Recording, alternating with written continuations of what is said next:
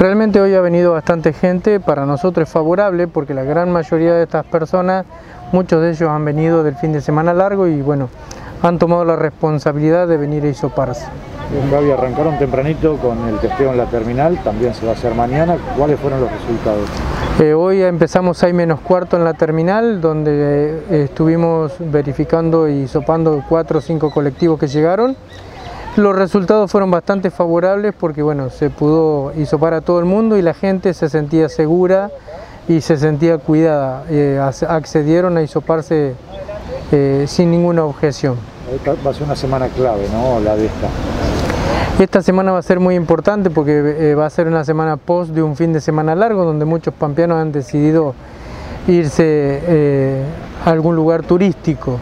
Lo que nosotros les recomendamos, bueno, que si no los detectamos en la terminal, que se acerquen acá a la 21, donde vamos a estar hisopando toda la semana, todo aquel que se haya ido a algún lugar turístico donde haya circulación viral, y que tenga síntomas o no que se acerquen igual a realizarse el hisopado. Javier, la gente que, ha llegado aquí el día de hoy les hace mención que han estado en otros lados, en otras provincias.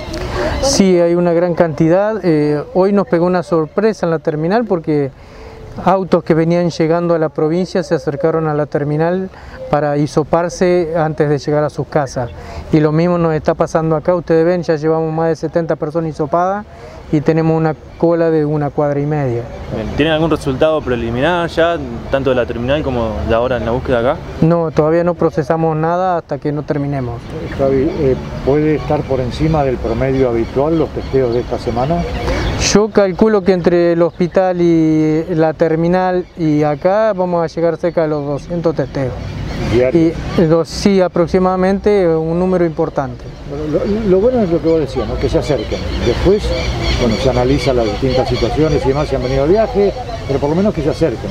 Sí, sí, le pedimos a la sociedad primeramente que use el barbijo, porque estamos viendo un relajamiento bastante importante. Le estamos pidiendo que, que se cuiden porque esto no es un virus que lo podemos solamente salir nosotros a buscar a la calle, sino un virus que lo tenemos que combatir entre todos.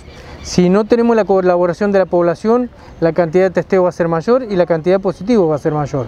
La situación epidemiológica de pico puede cambiar si la gente no colabora y, no se hace eco a este trabajo que estamos realizando. Eh, Javier, el pedido de colaboración se incrementa teniendo en cuenta que ya empiezan a detectarse nuevas cepas en la Pampa y que se dice son más agresivas. Sí, nosotros por favor le estamos pidiendo a la población que esto lo vamos a, lograr en todos juntos. Nosotros solos por separado no vamos a hacer nada si la población no colabora.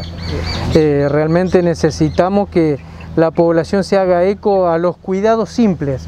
Estén o no estén vacunados, que usen barbijo, el distanciamiento, alcohol, lavado en mano, pero por favor le estamos pidiendo a la población eh, que se haga eco a estos cuidados, que es lo que nos, puede, nos va a ayudar a nosotros a, no seguir eh, encontrando tanta cantidad de positivos.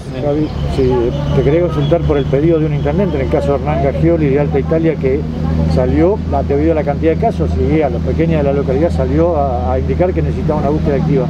¿Está la posibilidad de que todo este equipo de trabajo se traslade a Alta Italia para hacerlo? Eh, yo no he recibido todavía el pedido para ir, pero si el intendente de Alta Italia lo solicita a través de zona sanitaria o el hospital, eh, nosotros no tenemos ningún tipo de problema, eh, somos un equipo bastante importante, pero bueno, dividiremos el equipo en dos para poder darle colaboración y apoyo a la localidad del Titalia. Cuidarlo de acá. Sin dejar de trabajar en pico podemos dividir, por eso tú ves todo el equipo que todos hacen todos, eh, cada uno en su rama y en su profesión hace su tarea y bueno, tenemos la posibilidad de dividir el equipo en dos como para dar colaboración algún, a algún pueblo de la zona.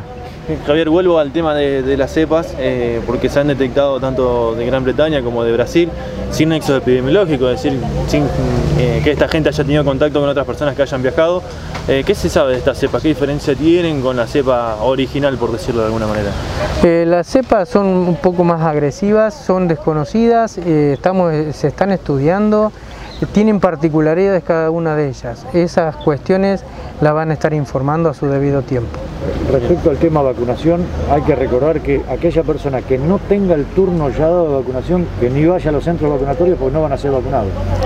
Todas aquellas personas que, que vayan a vacunarse, sí o sí tienen que tener el turno o impreso o lo deben tener en el teléfono.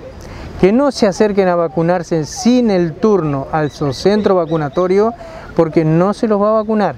Si no les ha llegado el turno, que se acerquen a algún centro de salud para ver si están empadronados en el sistema, que puede haber un, un error en eso porque hay mucha gente que tiene obras sociales y que nunca se atendió en salud pública.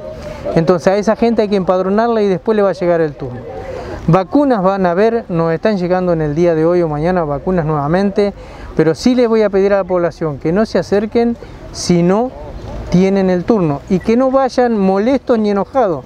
No se va a vacunar aquel que no tenga el turno, ni esté empadronado, ni esté en el sistema. No se lo va a vacunar.